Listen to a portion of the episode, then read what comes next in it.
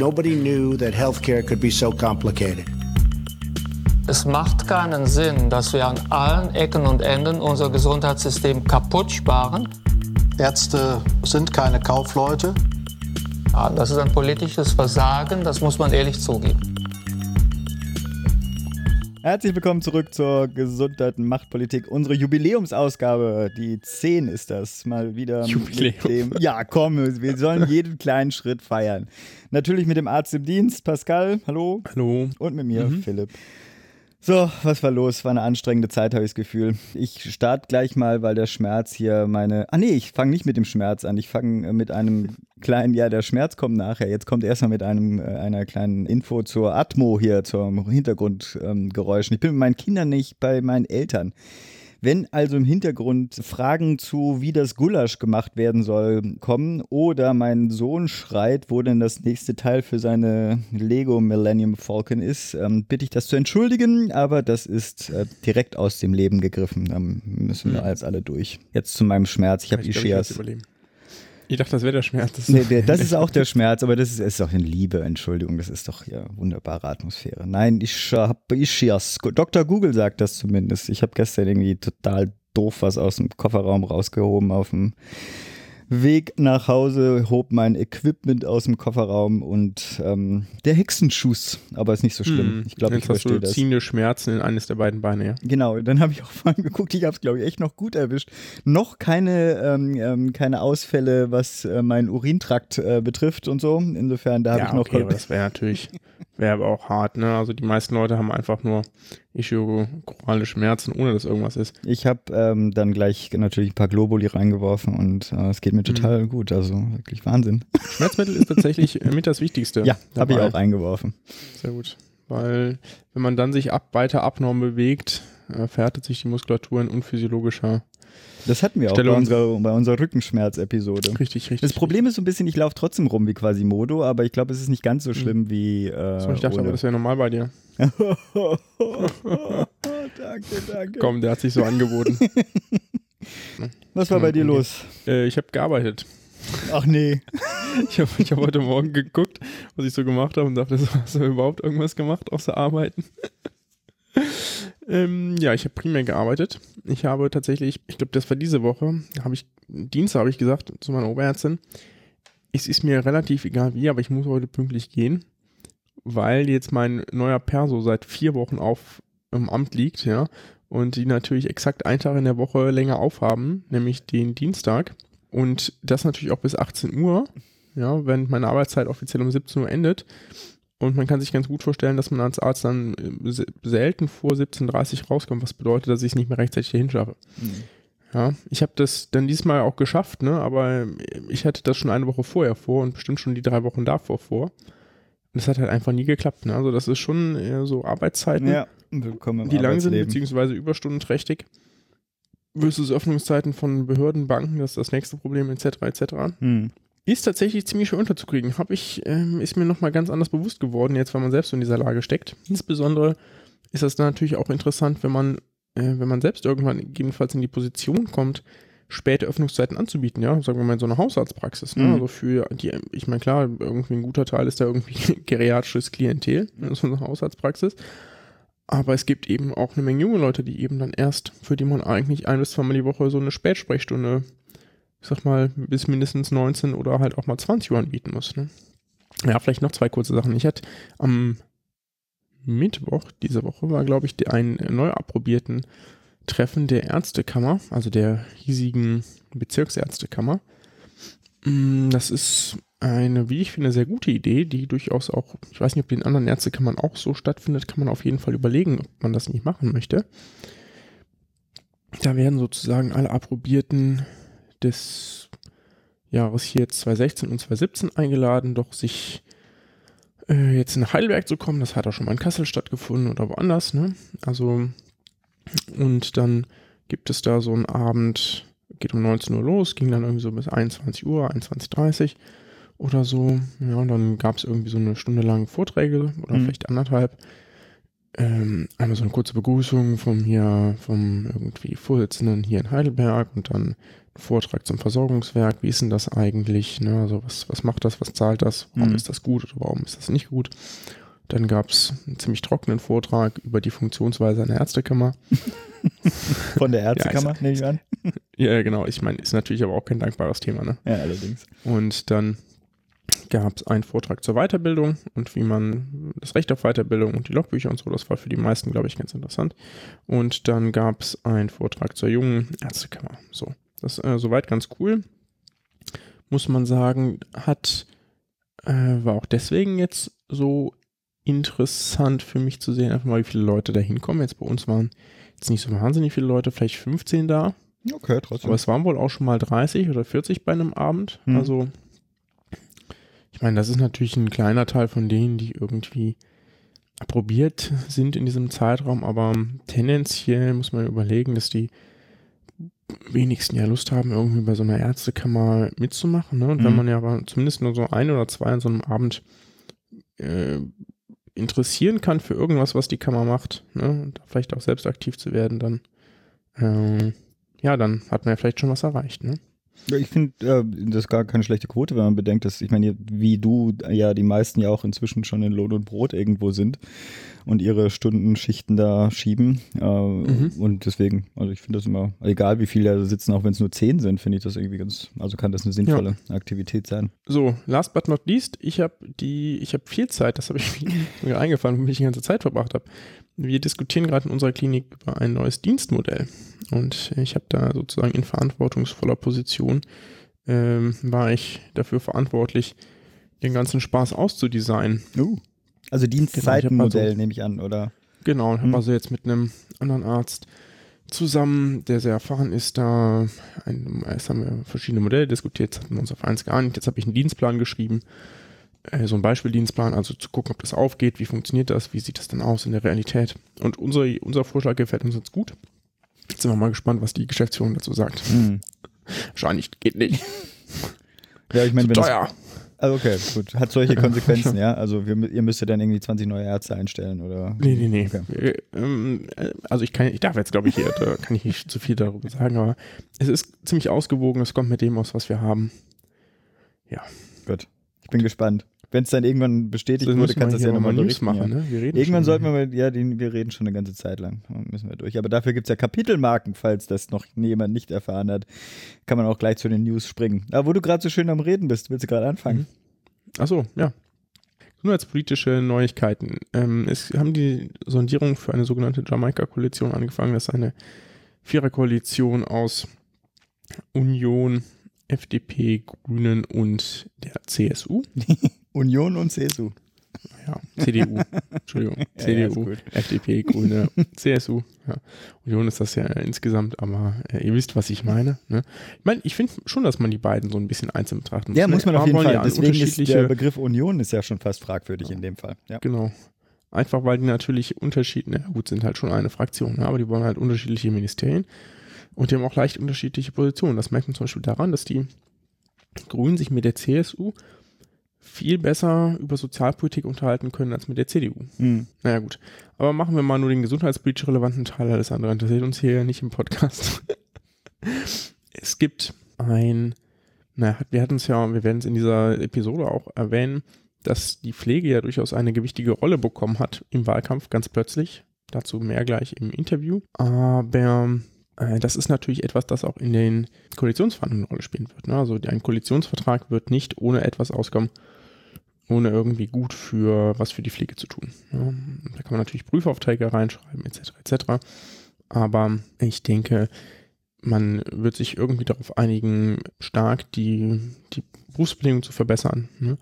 und möglichst irgendwie schnell ein paar neue Stellen zu schaffen oder irgendwas anzuheben, um mehr Pflegepersonal zu rekrutieren. Also da wird schon, und wahrscheinlich wird man vielleicht auch ein bisschen Personalbemessung etc. nochmal ein bisschen, bisschen aufgreifen. Also man wird sich da gut überlegen, muss irgendwas machen, das A so aussieht, als würde man schnell was tun, B so aussieht, als würde man langfristig was tun. Mhm. Ich denke, das wird so oder so drin herumkommen. Dann haben wir das zweite Thema, was irgendwie schon relativ offensichtlich ist. Das ist Digitalisierung. Ich glaube, da sind eigentlich sich alle Parteien einig, dass Digitalisierung eine sinnvolle Sache ist, auch innerhalb des Gesundheitswesens. Deswegen darf man da sehr gespannt sein, was dabei herumkommt. Ne? Die Grünen haben dazu ein Expositionspapier mal gehabt. Die FDP ist ja sowieso, äh, hat ja ein voll digitalisiertes Programm sozusagen, aber auch die Union legt ziemlich viel Wert auf Digitalisierung innerhalb ihres Programms. Also da wird es nochmal einen Schritt nach vorne geben. Dann gibt es nochmal so zwei äh, Nischenthema quasi. Ähm, das eine ist irgendwie die Berufsgruppe der Hebammen, ne, mhm. ne, die sicherlich nochmal näher betrachtet werden wird. Dann lustigerweise auch das Cannabis-Thema, ne, das sind ja zumindest Grüne und FDP irgendwie für eine Legalisierung. Da wird man, das könnte eventuell kommen, ne, mhm. tatsächlich.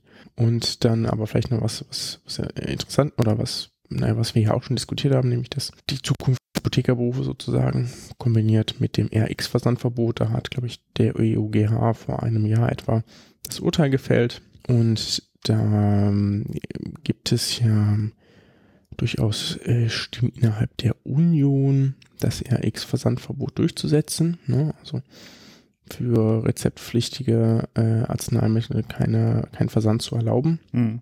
Während Union und auch FDP, obwohl FDP ja immer so Apotheker war, eigentlich sagen, Leute, kommt mal in der Realität an, ne? Mhm. Das Internet wird nicht mehr weggehen.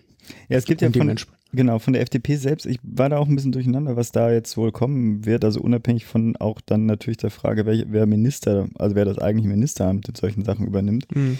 Zumindest die Konstellation Union will Verbot, ja, FDP und Grüne tendenziell nicht, beziehungsweise vehement mhm. teilweise nicht. Aber so einen richtigen Lösungsvorschlag haben die Liberalen ja auch nicht äh, ge gebracht. Die Grünen, wenn ich das richtig äh, verstanden oder in Erinnerung habe, hatten, wollten ja so eine Mischung aus Höchstpreismodell, gleichzeitig aber auch ein Boni-Deckel. Also sozusagen Bonis müssen ja erlaubt sein, aber es soll ein sozusagen das begrenzt werden und gleichzeitig auch auf der anderen Seite so ein Höchstpreismodell. Also da bleibt es, denke ich mal, spannend, was denn da kommt. Es gibt auch andere Themen, ne? Fremdbesitzverbot. Also für die Apotheker ist eigentlich, könnte eine Menge passieren, wenn man sich nicht auf den kleinsten gemeinsamen Nenner da äh, einigt. Mal sehen. Mhm. Bin gespannt. Jo, das war soweit der Status zu den Sondierungsgesprächen. Wir werden das hier weiter kommentieren. Genau, also es ist ja auch von den thematischen Aufteilungen, also jetzt wird ja, ich bin mir nicht ganz sicher, wann, wo die Gesundheit überhaupt dann nochmal reinkommt. Es sind jetzt ja schon Termine aber die sind ja so mit Themen Finanzen, Haushalt, Steuer, Europa, Klima, Energie, alles Mögliche, äh, Migration, alles schon voll. Ähm, die Termine, wenn ich das richtig sehe, ist 24., 26., 30. Oktober und 1. und 2. November und danach gibt es ja dann erstmal so ein Sondierungspapier. Insofern würde ich mal sagen, für unsere nächste Ausgabe wissen wir auf jeden Fall Konkreteres ähm, und nicht nur irgendwie was rausgesickert wurde. Ich habe ein kleines Update. Ich hatte, ich weiß nicht, ob ich das hier sogar im Podcast erzählt habe, aber auf Twitter, wer das verfolgt. Ich versuche ja die Heilpraktiker-Geschichte noch weiter zu treiben und zwar eine kleine Veranstaltung hier in Berlin zu organisieren zur, wie habe ich den Titel eigentlich gemacht? Achso, in Klammern keine und dann Zukunft der Heilpraktiker in Deutschland. Ähm, war ja letztes Mal ja auch das äh, Schwerpunktthema äh, unseres Interviews und das gestaltete sich echt sehr schwierig, weil sich kaum jemand bereit erklärte, von Politikseite sich dieses Themas anzunehmen. Gewisserweise verständlich, weil da ist einiges oder da ist zumindest noch irgendwas ähm, gerade am Entstehen. Äh, das äh, war sozusagen, hat sich ergeben aus dem, also an das PSG 3 komischerweise rangehängt, gab es einen, eine Ergänzung dass das Bundesministerium für Gesundheit nach äh, Leitlinien zur Überprüfung von Heilpraktikeranwärtungen bis spätestens 31. Dezember im Bundesanzeiger bekannt, ge geben, äh, bekannt geben will und dabei sind die Länder zu beteiligen. Jetzt also mit anderen Worten, Prüfungsleitlinien, bundeseinheitliche Prüfungsleitlinien für die Heilpraktiker, für das Heilpraktikerwerden ähm, sollten ähm, gestaltet werden, ähm, um Titel Patienten besser zu schützen. Diesen neunseitigen Entwurf gibt es jetzt, also zwischen äh, Bundesministerium und äh, Ländern erarbeitet. Ich habe es leider nicht gesehen, das äh, Ärzteblatt hat es aber und vor allem auch jetzt, was jetzt nicht der nächste Schritt ist, gibt eine Verbändeanhörung. Die Bundesärztekammer zum Beispiel hat das und diese Kritik kann man da schön nachlesen, werden wir auch verlinken zitiere jetzt nur eins, eine in jeder Hinsicht unzureichende Maßnahme zum Schutz der Bevölkerung oder gar einzelner Patienten vor möglichen Gesundheitsgefahren durch die Tätigkeit von Heilpraktikern. Ich bin gespannt, was da drin steht. Weitere Verfahren ist jetzt, dass am 26. Oktober es dazu diese Verbändeanhörung gibt und dann gegebenenfalls halt noch Änderungen und dann spätestens Ende Dezember dann eine Veröffentlichung. Wie gesagt, sobald ich den Entwurf hätte, würde ich den natürlich kommunizieren. Gleichzeitig äh, werden wir das Thema bestimmt nochmal aufgreifen, wenn dann irgendwie bekannt ist, ähm, was dabei rausgekommen ist. Zitat von einem Mitarbeiter aus dem Bundestag war, erstmal abwarten, das Thema läuft ja nicht weg. Das Gesetz gibt es seit 1939 und ist kaum verändert. Auf die zwei Monate kommt es jetzt auch nicht mehr drauf an. Bisschen traurig, aber hat er ja andererseits wieder recht, genau. Das war mhm. die Heilpraktiker ab. Update. Zum Morbi SA. Zum Morbi SA, genau. Wir hatten, glaube ich, schon mal, als wir das hier äh, in den News, glaube ich, ausführlich erwähnt hatten, gesagt, dass ein Gutachten kommt. Genau. GMP04, ich habe es rausgesucht. GMP04, ah, der Wahnsinn. ähm, das ist schon eine Weile her und dieses Gutachten ist jetzt da. Ich, ich, weiß gar nicht, mit wie vielen Monaten Verspätung? Zwei, drei? Naja, so oder so. Es ist jetzt da.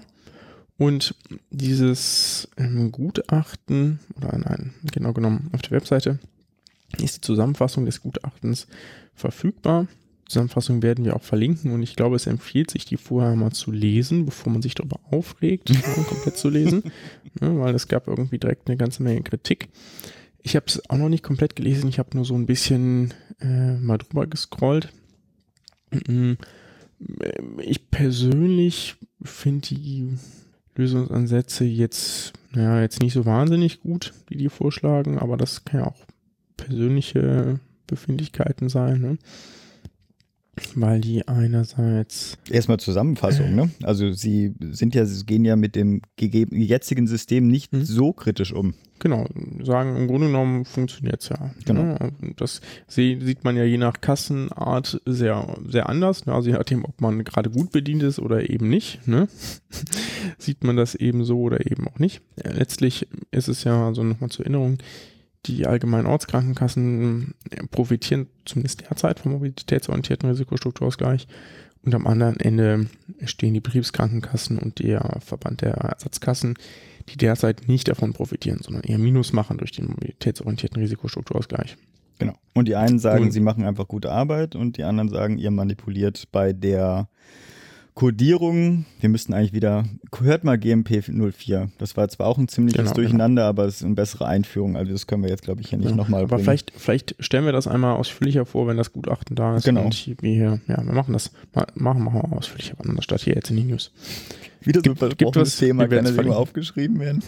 oh Mann. Willst du kurz noch äh, zu den, also er stellt ja drei, oder Vasem, also das Gutachten schlägt ja drei äh, verschiedene Varianten vor, das dann doch weiterzuentwickeln.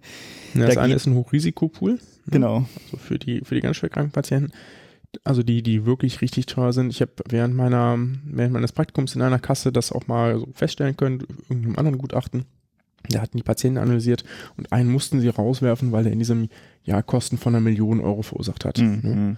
So, der hätte alles verzerrt. Dann kann man mal sehen, was es halt so im Zweifelsfall Hochrisiko bedeutet. Mhm, ne? genau. Das kann schon wirklich krass sein. Genau, ne? Das ist so, dass das kann man sich also überlegen, um so die Extremfälle auszugleichen. Ne? Ähm, Dann diese regionale Komponente wollte, war auch ein Beispiel. Also das einfach sozusagen, weil in Ballungszentren Versorgung anders, was anderes kostet als auf dem Land. Ähm, da soll es ja gleich ein weiteres Gutachten dazu geben. Äh, mich irritiert ja vor allem die dritte Variante. Weiß nicht, ob, also weil ich das so, also ich weiß nicht, ob du das so gelesen hast, ich habe es auch nur überflogen. Also es soll ja dann quasi wie beim Kranken. Du meinst die Vollauswahl? Ja, also die, äh, die entstandenen Kosten, Krankheitskosten sollen einfach, ähm, also kein, im Prinzip ja kein Risikostrukturausgleich, sondern einfach ein Ausgleich für die entstehenden Kosten. Für mich ist das so ein bisschen, dann ist ja der, also ich meine, man mag ja zum Wettbewerb stehen, wie man möchte, aber wenn man einen Wettbewerb möchte, kann man diese Version doch dann nicht wählen. Also ich, da war ich ein bisschen irritiert. Aber ja, das verleitet halt nicht mehr zu, zu Kostensparen. Ne? Ja, zumindest zu dem Teil des Wettbewerbs äh, würde es äh, ja. äh, nicht mehr. Genau. Wie auch immer. Also da, auch da würde ich mal warten, was das Gesamtgutachten denn sagt. Auf jeden Fall bleibt es spannend. Genau. Ach so, nee, doch, nee. Eine Sache habe ich noch. Ich fand, ich war ja letztens sozusagen, wurde ich ja in die Ecke gedrängt, der AOK-Verteidiger. Und dann, wenn ich, wenn ich in dieser Ecke stehe, darf ich das doch gerne auch nochmal wieder machen. Sie haben ja Hinweise dafür gefunden, dass äh, eine, eine, eine Manipulation vorgenommen wurde, hier und da. Aber ja. äh, was äh, der Umfang, also wär, sei sehr unklar, beziehungsweise die Daten zur Krankheitslast zeigten überhaupt keine Auffälligkeiten. So mit, also zumindest eine flächendeckende krank machen, dann doch nicht äh, vorliegen sollte. Aber äh, trotzdem wollen sie, also schlagen sie ja trotzdem was vor. Ne? Ich glaube, einheitliche Kodierrichtlinien wollten sie machen und ich glaube, Krankenkassen sollten auf die Praxissoftware, ich habe es nicht mehr im Kopf, aber ich glaube, die Praxissoftware sollte sozusagen davon getrennt äh, sein. Nee, wurscht. Ich bin dran. Ja, du bist dran mit, mit den Kirchen. Genau, es gab mal wieder Diskussionen, wie eigentlich, naja, ständig, also alle paar Jahre, ne, ja. ähm, über Streiks an kirchlichen Häusern. Die sind ja eigentlich so direkt nicht erlaubt, ne, weil kirchliche Häuser ja ein eigenes Arbeitsrecht haben. Ähm, und man diesen sogenannten dritten Weg im Tarifrecht durchaus, ja, man kann, also das heißt, man kann ihn durchaus kritisch sehen, er ist halt eigentlich Bullshit. das war klar zu sagen. Also ich sehe nicht ein, wieso Kirchen ein besonderes Arbeitsrecht haben sollen, dürfen. Ja, auch wenn ich selbst bei einem kirchlichen Träger arbeite. Ne? Muss ich sagen, finde ich nicht in Ordnung. Mm, das bezieht sich jetzt gar nicht hier auf, auf äh, meinen konkreten Fall, ne, sondern einfach um, ums Generelle. Und da gab es eben Streiks, die eigentlich nicht vorgesehen waren. Ja, während ich finde, dass ein Streikrecht ein Grundrecht ist. Aber dazu werden wir vielleicht auch mal irgendwann was eigentlich machen, weil das ähm, eine Besonderheit ist, die durchaus Erwähnung verdient, wenn man schon ungefähr ein Drittel der Arbeitsstellen im stationären Gesundheitswesen kirchlich sind. Mhm. Wie gesagt, werden wir auch was kurz zu verlinken. Steht auch mal wieder in der Diskussion, zumindest Lauterbach hat sich da schon hervorgetan und meinte, man solle das doch einfach mal bitte beenden. Die Praxis jetzt ist er natürlich, wird er ja nicht in der Regierung sein, dementsprechend wird es da, wird's da auch nichts geben und alle anderen werden sie schön zurückhalten, bevor sie jetzt innerhalb der Sondierungsgespräche da irgendwas verlauten lassen. Das werden die bestimmt nicht tun. Ja, aber ich äh, finde sozusagen manche, manche Berichte äh, des Umgangs kirchlicher Träger, auch des äh, Verbands kirchlicher ähm, Krankenhäuser, die Chutzpe zu besitzen, zu sagen, wer die solle sich doch jetzt hier nicht einmischen, das ist eine äh, inner, also äh, sagen wir so, die, der Umgang da ist äh, sehr fragwürdig. Also ja, mhm. berichtenswert, kommt in die, in die Shownotes rein. Der Kranken ist auch ein ganz spannendes Thema, weil wir das eigentlich ein schöner Übergang zum Interview. Wir hatten das aber auch schon ein paar Mal vorher und zwar bei der Krankenhausfinanzierung, immer wenn diese Fallpauschalen fallen, sprich mit denen die Krankenhäuser ihre äh, Kosten decken und ihre Gelder einnehmen. Da war immer das, die Kritik, dass die Pflege da nicht ausreichend abgebildet äh, wurde, womit Pflege quasi zum, ähm, zum Kosten, zum einsparbaren Kostenfaktor wird. Äh, jetzt hat der GKV Spitzenverband, die Deutsche Krankenhausgesellschaft und der Verband der privaten Krankenversicherungen für das Jahr 2018 den Fallpauschalenkatalog für Krankenhäuser ja, neu vereinbart und neu gestaltet. Also es geht ja um die 20 Millionen stationären Fälle. Äh, also das ist schon der ein, ein wichtiges Werk, ja, mit dem, glaube ich, über 70 Milliarden ja dann irgendwie an Euro ähm, verteilt werden. Und nach, dem, nach der Meldung des GKV-Spitzenverbandes, also ich habe selbst noch nicht geprüft und auch noch keine Verbandsreaktion dazu eingeholt, aber er sagt selbst, die Weiterentwicklung des DRG-Systems setzt in diesem Jahr vor allem bei einer sachgerechten Abbildung der, des Pflegebedarfs an, und zwar gerade Patienten mit höheren Pflegegraden, die ja auch immer häufiger sind im Krankenhaus, ne? also auch mhm. genau multimorbid, aber auch dann hochbetagt. Ab Grad 3 äh, bei mindestens fünfjährigem, äh, fünftägigem Aufenthalt können die Krankenhäuser künftig äh, Zusatzentgelt abrechnen. Ähm, fand ich eine spannende Entwicklung. Man müsst, ich denke mal, bei dem Pflegethema werden wir das vielleicht auch nochmal ansprechen und vor allem die, unser Interviewpartner geht ja auch ein bisschen darauf ein heute. Genau. Ich bin sehr gespannt, wie sich dann, also ob sich das dann zum Beispiel zusätzlich zu PKMS äh, abrechnen lässt oder nicht ja. und äh, zusätzlich gegebenenfalls auch zu ja, Komplexbehandlungen, die man durchführt oder nicht, ne, weil die sind ja häufig auch Patienten, die daran eingruppiert werden. Ja, ich meine, du also wirst es ja live gespannt, mitkriegen, ne? Also, ich werd, äh, genau, ich werde es live mitkriegen, ob sich nächstes Jahr dann die Finanzsituation entspannt oder nicht. Genau, ob du mehr Pflegekräfte einstellen kannst. Wir sind gespannt. Ich vor allem. so, okay. du hast ein letztes Thema. Ein allerletztes Thema, mein Gott, sind wir heute lange damit beschäftigt. Die World Medical Association hat sozusagen die Declaration of Geneva überarbeitet. Das ist für alle, die immer noch glauben, dass man als Mediziner den hippokratischen Eid schwört, Leute, das stimmt nicht. Ja, schon seit 2000 Jahren nicht mehr oder noch länger. Ja, aber das geistert immer noch irgendwie herum und der wird auch an manchen Unis wird immer noch ausgeteilt, da könnte ich kotzen. Ne? Ich glaube, an meiner eigenen übrigens auch. Ja, es ist halt einfach falsch und dieser hippokratische Eid ist lange überholt. Der ist irgendwie in den Köpfen drin, aber den weder schwört man da, man muss da überhaupt nichts schwören, noch ist der annähernd irgendwie äh, realitätsnah und irgendwie an unserer heutigen Zeit. Ne? Das ist halt einfach ein uraltes Ding, der passt nicht mehr. Ne? Das ist ein schönes ähm, historisches Dokument, aber das war es halt auch. Mhm. Die World Medical Association hat sich zur Aufgabe gemacht, da quasi einen eigenen Eid draus zu machen. Den gibt es seit, weiß ich gar nicht wie lange. Mhm, kann man aber nachgucken, wenn ich jetzt diese Webseite einmal kurz öffne. Und die haben den überarbeitet. Und ja, 1948 gibt es den. Und die kann, den kann man mal lesen. Ich finde den. Mach doch mal den einfach. Wir werden auf Englisch verlinken. I solemnly pledge to dedicate my life to the service of humanity. Okay, schön. Sollen wir unsere News damit beenden? Ja, unbedingt. Gut, wunderbar, unbedingt, ne? Schon viel zu lang. Wir mhm. haben ein Interview äh, geführt mit der Grit Genster. Die ist Leiterin des Bereichs Gesundheitspolitik bei Verdi Bundesverband. Ähm, Themenschwerpunkte sind Gesundheits-, Krankenhaus-, Pflegepolitik, ähm, ganze Menge. Ähm, und so alles. Alles. Gesam äh, Gesundheit, alles. Und das, ich weiß nicht, wie du es wahrgenommen hast. Wir haben das natürlich vorher aufgezeichnet. Themenbreite hat auch Auswirkungen auf das Interview gehabt. Ist, zumindest ich hatte das Gefühl, wir, oder ich vor allem dann vielleicht, ähm, es wurde so ein bisschen Rundumschlag. Also wir haben einfach alles. Nicht. Nee, ich also sozusagen, wir sind ein bisschen. Ja, ein bisschen, ne? Also ich sag halt an deinen Fragen. Ja, genau. ja, weil es sind so viele Sachen, die eigentlich ganz spannend sind. Also gerade auch die Krankenhausgeschichte, ähm, ne? Krankenhausfinanzierung. Ich habe ja die Immunistik da noch reingebracht. Gleichzeitig ist es auch ein ganz guter Einstieg in unsere Pflegethematik ähm, geworden, die wir dann natürlich dann in den anderen nächsten Episoden ein bisschen vertiefen. Ich fand es ganz spannend. Jupp. Jupp. Wollen wir zum Interview gehen? Ab zum Interview.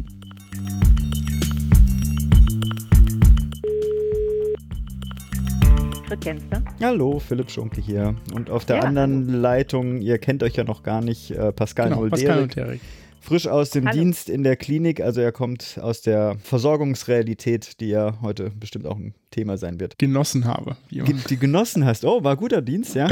naja, also Tagdienst. Heute, heute war okay. Ich bin, wie du ja gesehen hast, offensichtlich fast pünktlich raus. Das ist ja in welchem nicht Bereich, immer der in welcher Fall. Abteilung, Fachabteilung bist du? Äh, ich bin in der Geriatrie. Ah ja. Arbeite ich. Mhm. Wir sprechen heute mit Grit Genster, der Leiterin des Bereichs Gesundheitspolitik bei Verdi. Ihr habt ja eine ganze Menge Bereiche, also du und dein Team, die unter deiner Obhut liegen, also von der Gesundheits-, Krankenhaus-, Pflegepolitik, Krankenhausfinanzierung. Also die Liste wäre ja lang. Wir hatten deswegen auch so ein bisschen Schwierigkeiten, das gut einzugrenzen. Wir haben uns jetzt, weil wir das schon mehrmals versprochen hatten, unseren Hörern auch äh, das Thema Pflege deswegen auch ein bisschen reingenommen. Das werde ich gleich mal die erste Frage auch dazu loswerden. Sagen wir so, in Wahlkampfphase spielte Gesundheitspolitik insgesamt ja eigentlich so gut wie gar keine Rolle bis dann auf einmal kurze Zeit davor in einer TV-Debatte auf einmal oder durch eine TV-Debatte der Fokus auf einmal doch in die Richtung Pflege gelenkt wurde oder wenigstens ein Anteil der Diskussion äh, im Wahlkampf einnahm. Warum meinst du, hat das vorher niemand oder keinen interessiert oder macht es den Anschein, dass es keinen interessiert hatte? Weil es war, ist ja schon ein relevantes Thema. Ich glaube, dass es eher äh, den Anschein machte, dass es keinen interessiert. Äh, äh, ich habe im Februar noch gelesen, dass bei einer Umfrage, repräsentativen Umfrage herauskam, dass jeder Zweite in Deutschland seine Wahlentscheidung auch vom Umgang der Parteien mit der Pflege abhängig machen würde und dass das Thema eine hohe Relevanz hätte. Das hat sich dann tatsächlich in den Wochen und Monaten des Wahlkampfs überhaupt nicht wiedergespiegelt.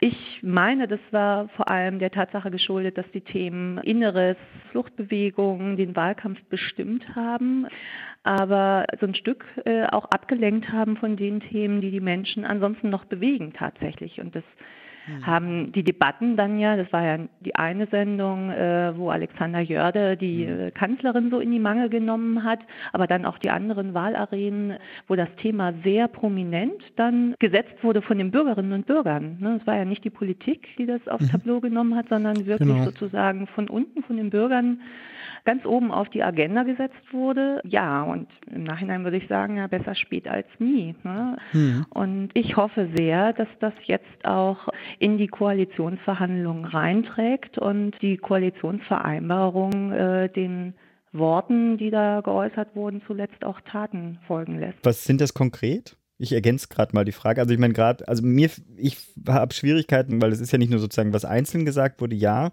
aber was erwartest du denn jetzt aus dieser Konstellation heraus, was da reingetragen wird? Also es sind ja unterschiedliche Sachen. Es lief zum Teil auch in den Diskussionen ein bisschen durcheinander, äh, wenn von Pflege gesprochen wird, wovon sprechen wir da? Mhm. Einmal von der Pflege in der ambulanten und stationären Altenpflege. Da ist einiges umgesetzt worden von der Politik, was die drei Stufen der Pflegereform angeht, einen neuen Pflegebedürftigkeitsbegriff, bessere Leistungen für Pflegebedürftige.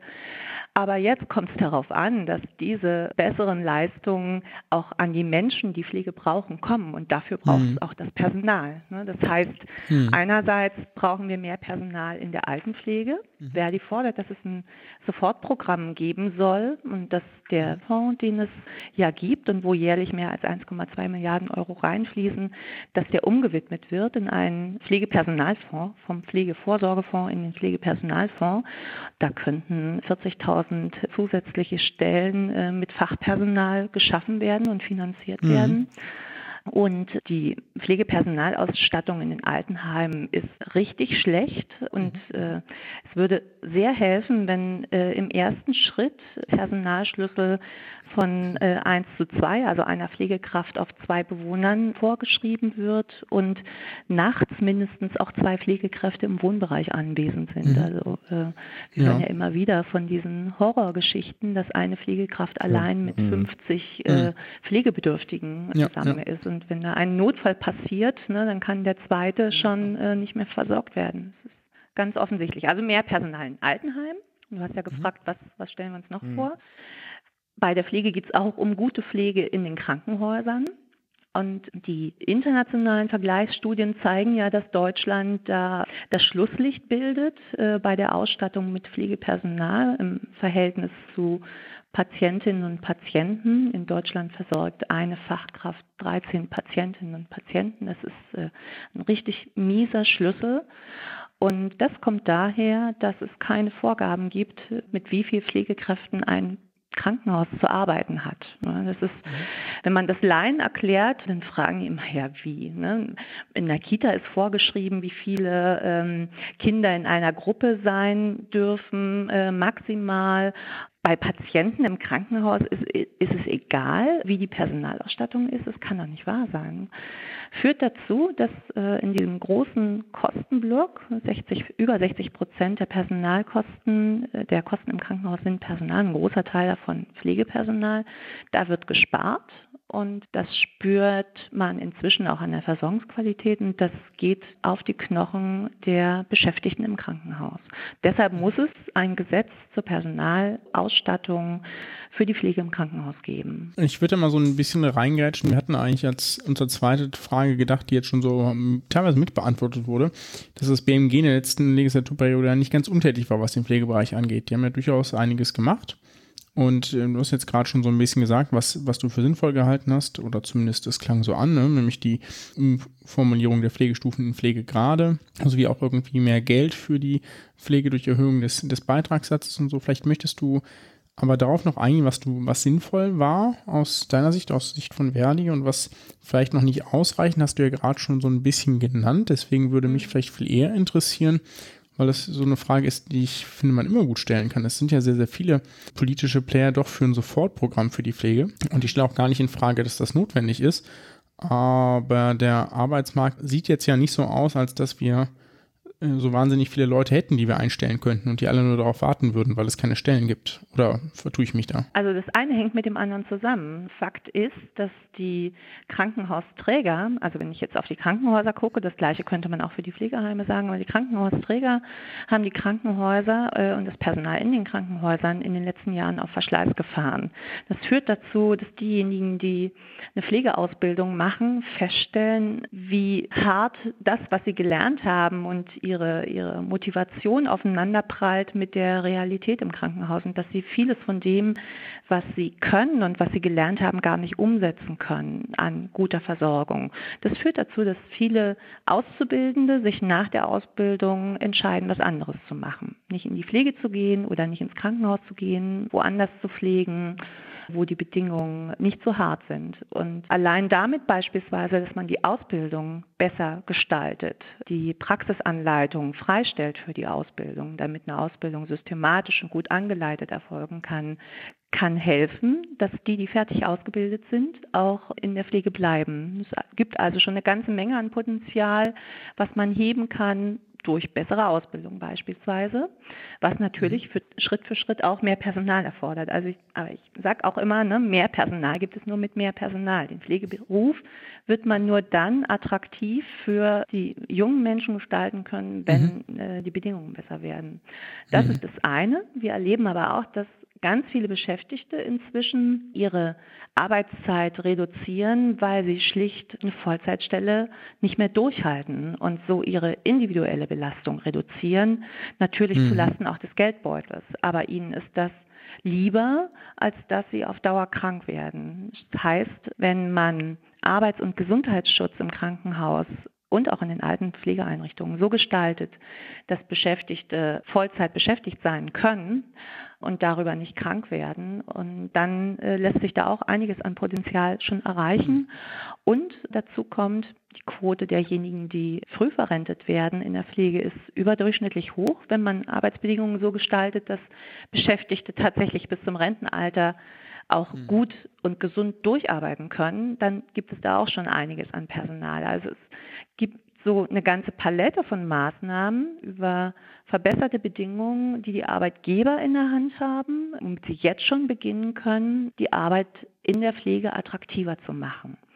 Und die Arbeitgeber haben es in der Hand, ne? die haben es Haus gemacht in den letzten Jahren, aber die haben jetzt auch die Verantwortung, äh, den Beruf attraktiver zu gestalten, damit wir nicht in richtig äh, krassen Pflegenotstand reinlaufen. Und die Politik muss den Rahmen setzen. Ne? Da sind wir wieder bei den Forderungen an die Politik.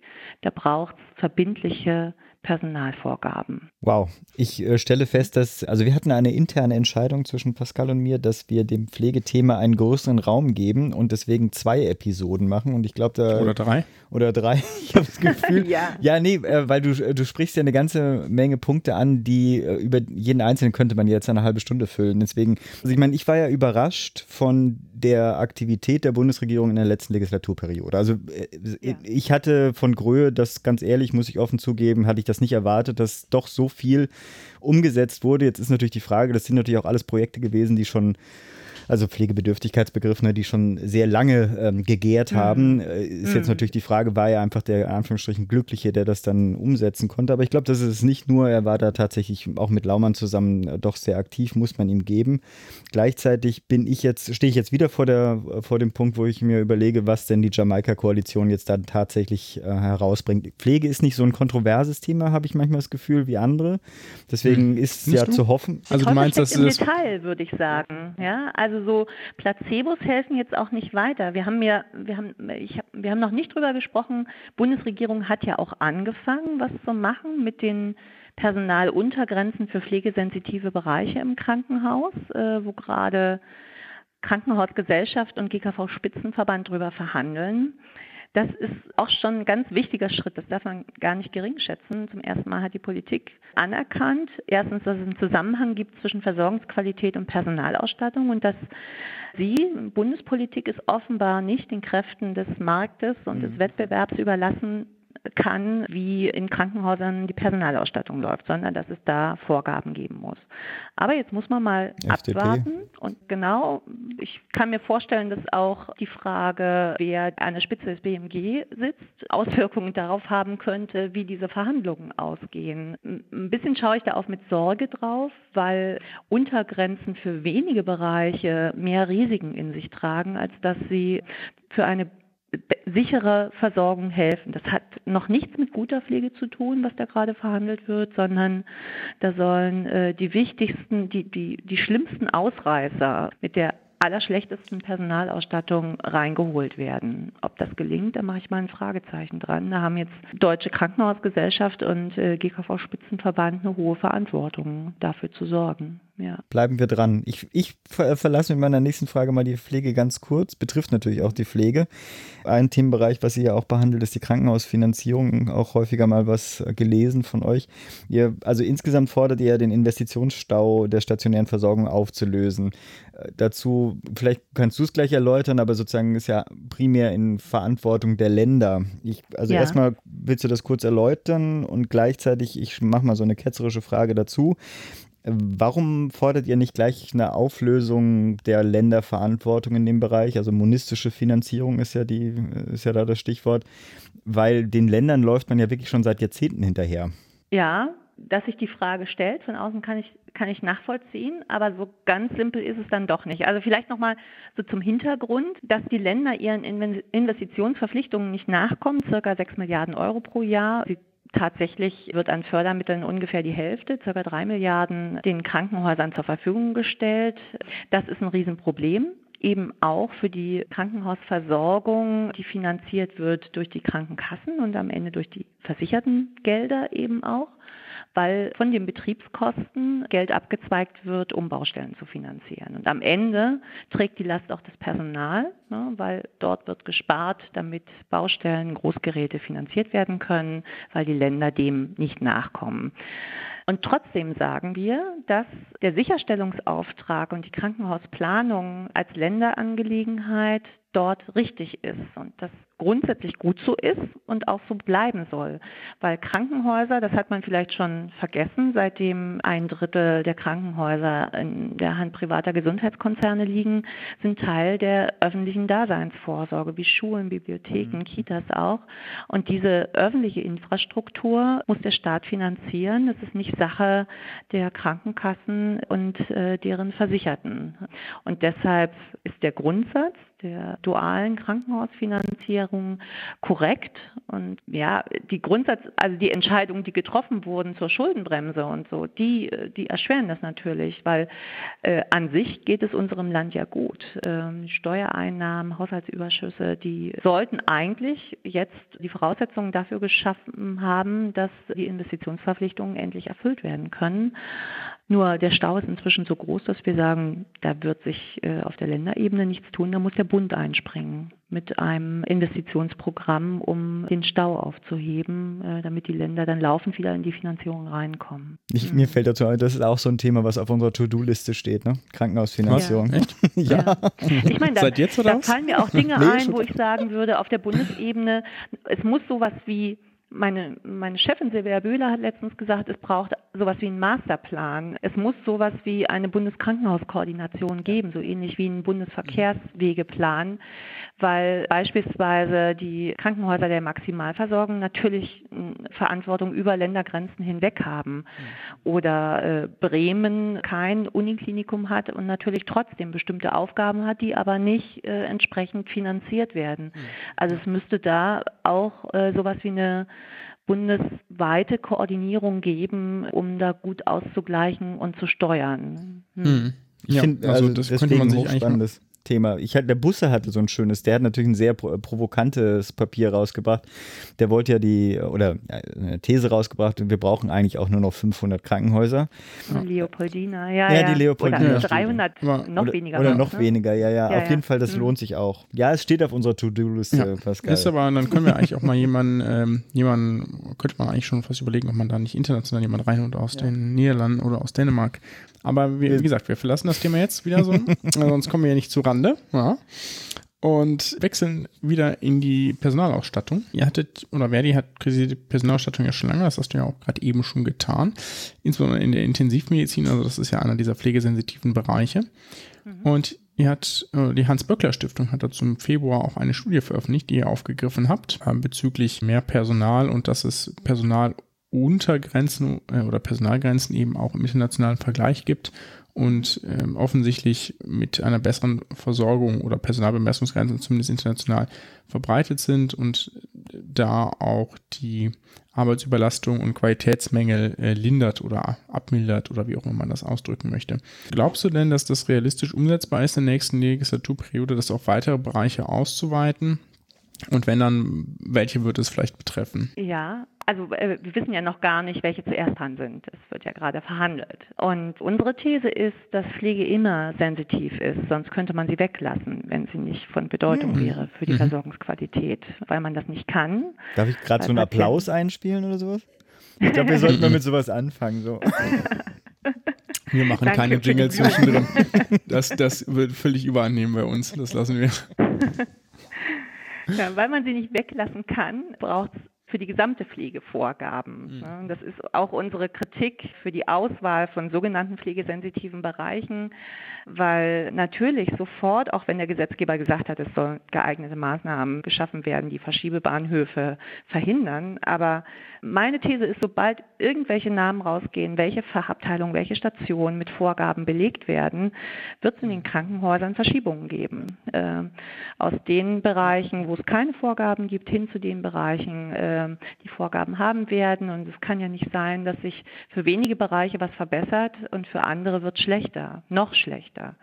Deshalb muss die Pflege insgesamt äh, Personalvorgaben haben. Und da gibt es gute Beispiele, die hat Michael Simon und Sandra Memmeke untersucht in dem Gut Gutachten der Böckler Stiftung, ganz besonders die aus Queensland und Victoria in Australien und die in mhm. Kalifornien, die haben Nurse-to-Patient-Ratios, also Verhältniszahlen, wie viele Patienten kommen auf eine Pflegekraft, Pflegefachkraft und die sind im Vergleich zu Deutschland äh, unsere Kolleginnen und Kollegen, wenn ich denen das zeige, die kriegen immer Tränen in den Augen, wenn die das sehen. Es ist äh, wirklich hervorragend und das sind Untergrenzen. Darunter darf es ja. nicht gehen.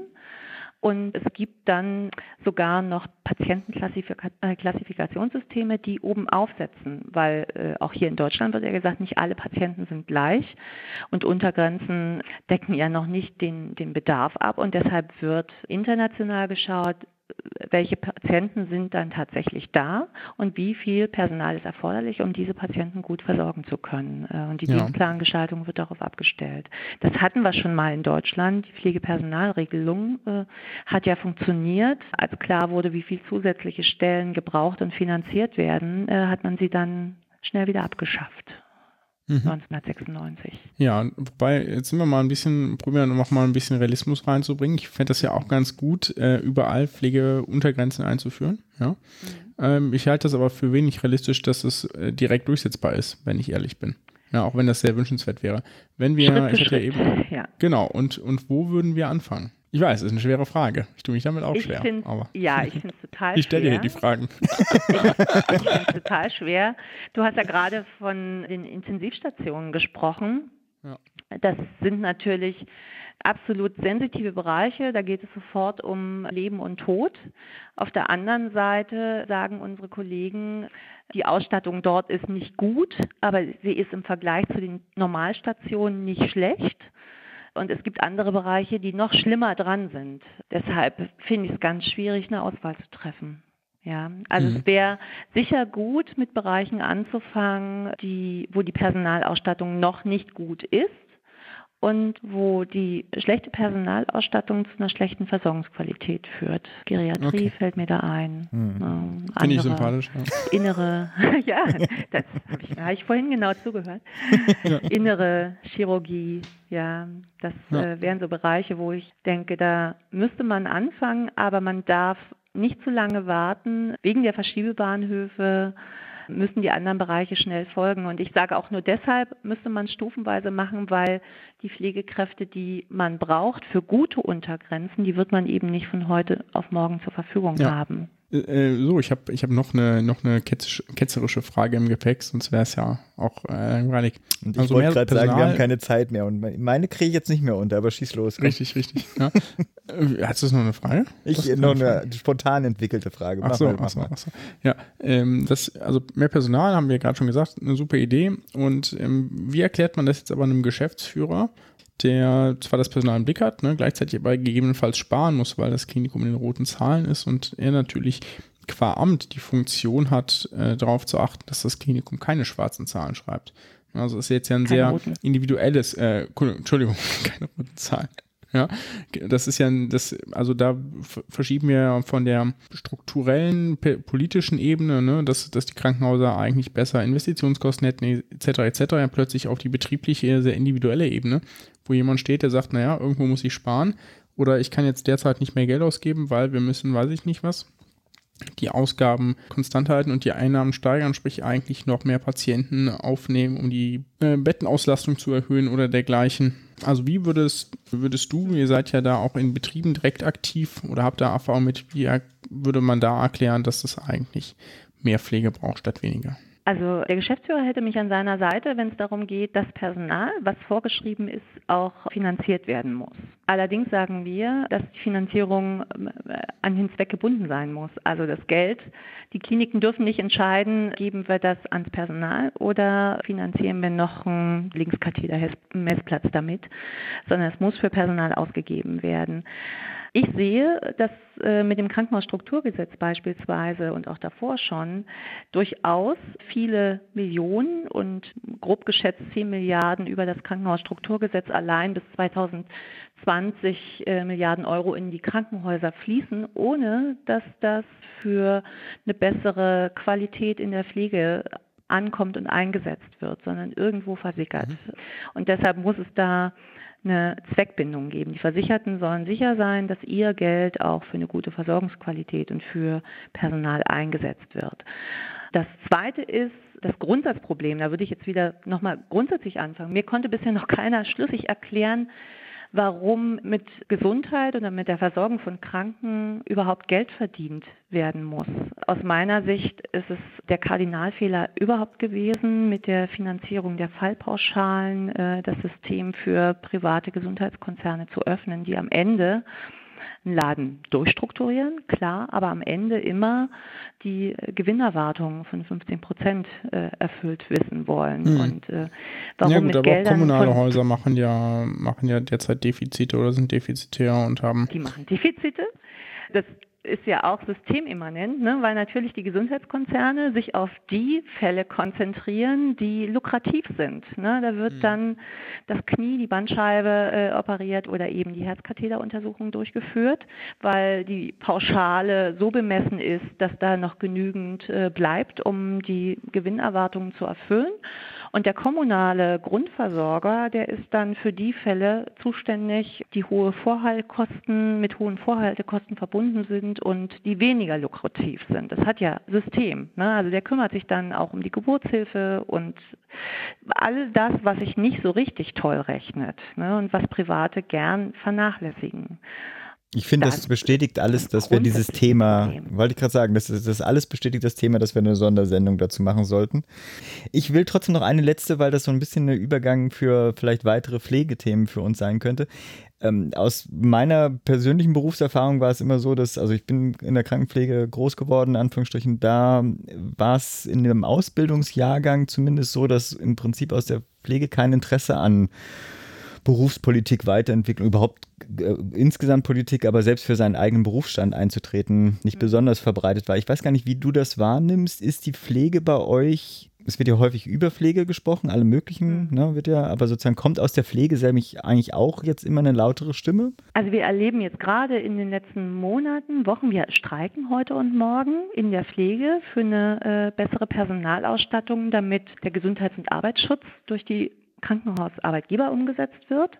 Äh, bevor jemand Angst bekommt, wir haben Aufnahmedatum 10. Ah, Oktober. Ah, nee, nee, um Gottes Willen nicht, dass, weil das veröffentlicht ja. wird, das später. Aber ja, also, ja. Stimmt.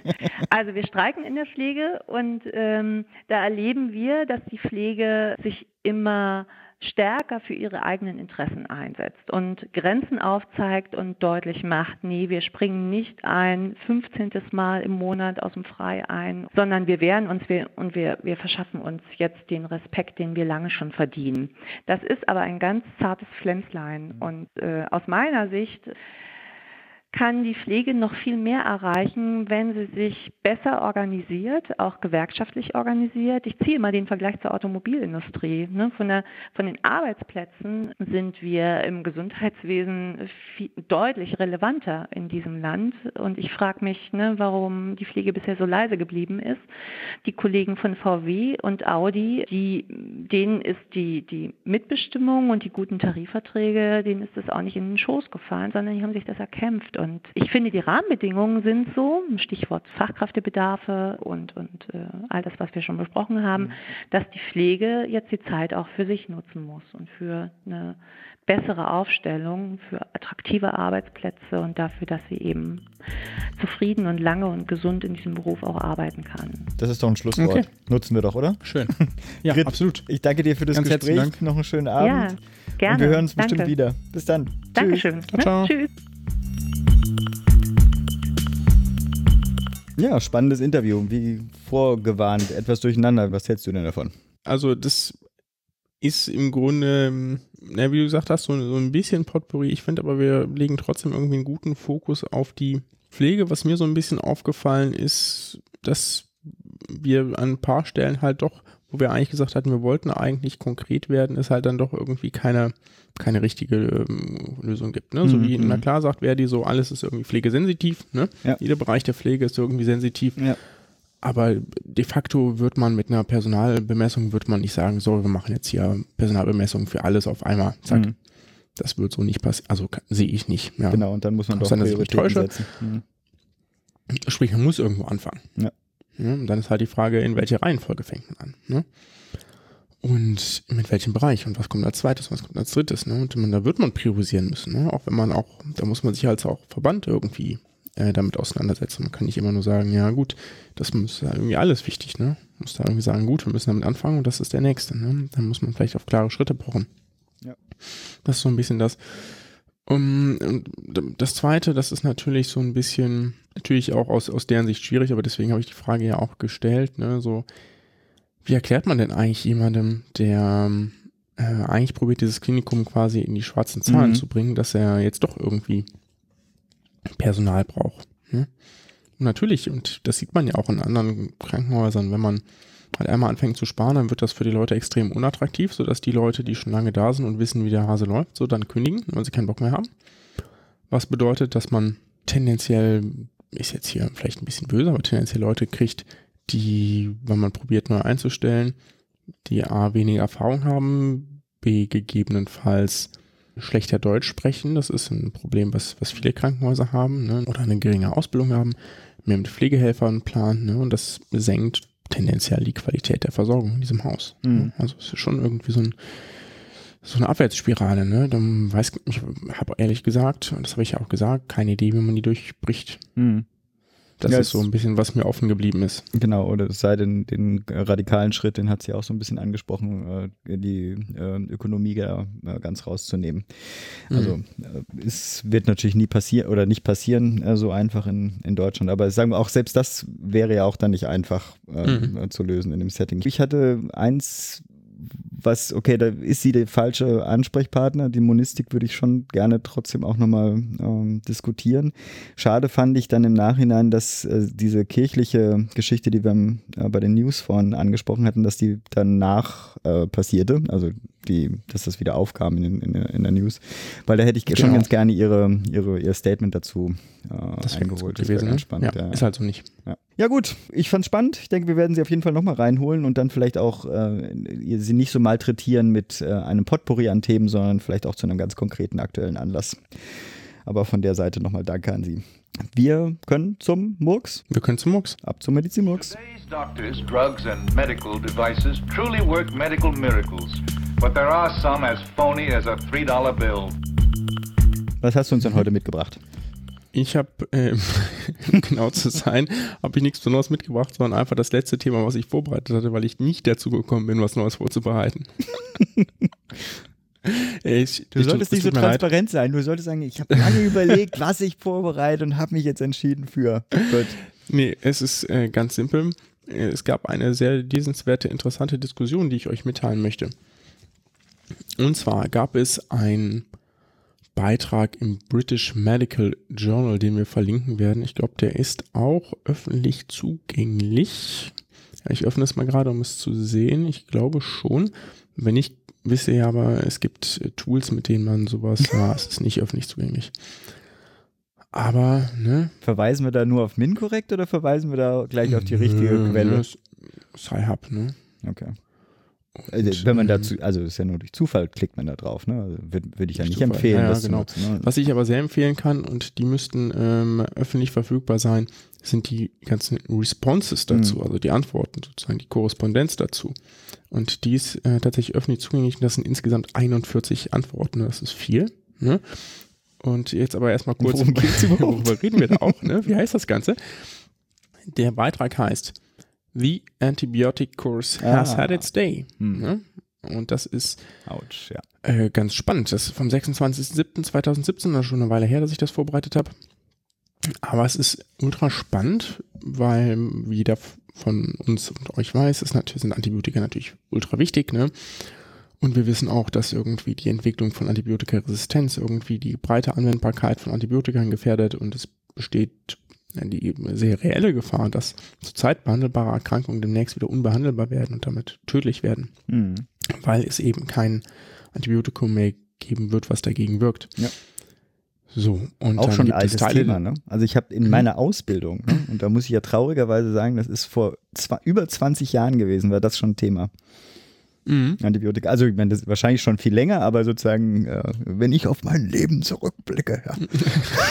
Papa erzählt vom Krieg. Ja, Entschuldigung. Ja. Nö, ist ja, ist ja auch schon ein alter Mann. Ne? Die, es gibt ja verschiedene Kritik- oder verschiedene Diskussionspunkte, was ähm, wie so Antibiotikaresistenzen zustande kommen, was man da besser machen kann. Ne? Und dann, ich sag mal, zwei prominente sind ja zum Beispiel Antibiotika in der Tiermasthaltung. Ne? Mhm. Tiermasthaltung, Tiermast, Tierhaltung. Ne? Mhm. egal. Mhm. Ihr wisst, was ich meine. Und Antibiotika zum Beispiel bei nicht bakteriellen Infekten, ne? also weiß ich nicht, bei klar viralen Infekten, wie die meisten Sinusitiden oder ganz normale Erkältung, ne? Mhm. dass man da Antibiotika gibt. Das ist sicherlich alles Quark, ne? Und da kann man auch lange drüber diskutieren. Ein Teil ist aber vielleicht auch die Einnahmezeit von Antibiotika. Mhm. Und alle Empfehlungen, die ich in jedem meinem Studium gelernt habe und dem auch allen Patienten bisher gesagt habe, das Antibiotikum bitte durchgängig nehmen und bis zum Ende nehmen, solange wie ich es aufgeschrieben habe. Und das mache ich auch jetzt noch so. Ähm, ne? Dann sage ich so, naja, sieben Tage durch ne? oder zehn Tage durch oder was auch immer. Ne? Und die WHO empfiehlt das auch und alle anderen Stellungnahmen. Ne? Die WHO sagt, no, always complete the full prescription even if you feel better because stopping treatment early promotes the growth of drug-resistant Mhm. bacteria. Ne? Also immer komplett zu Ende machen, weil wenn du stoppst, ne, kann es sein, dass sich dadurch resistente Bakterien entwickeln. So, und dieser, dieser Beitrag im BMJ greift genau das an. Ne? Die sagen nämlich, ich zitiere, However, the idea that stopping antibiotic treatment early encourages antibiotic resistance is not supported by evidence. Oh. While taking antibiotics for longer than necessary increases the risk of resistance. Und Also länger es ist nehmen, genau umgekehrt. Ne? Okay. Also je länger man es nimmt, desto größer das Risiko zu entwickeln. Ja? Und, die, die Autoren schreiben, es gab äh, in der Vergangenheit einzelne Studien, die ganz klar gezeigt haben, dass häufig eine kürzere Behandlungszeit ausreicht. Ähm, zum Beispiel, ich sag mal, bei der Mittelohrentzündung. Ne? Gibt, ist es aber so, dass für einen klinischen Effekt tatsächlich eine längere Behandlungszeit wichtig ist, aber man eben halt weiß, dass es andere Erkrankungen gibt, bei denen man mit zwei Tagen weniger auskommt. Ja, also dementsprechend ah, natürlich es ökonomisch Kosten sparen könnte. Zumindest wenn es kleinere Packungen gibt. Ja.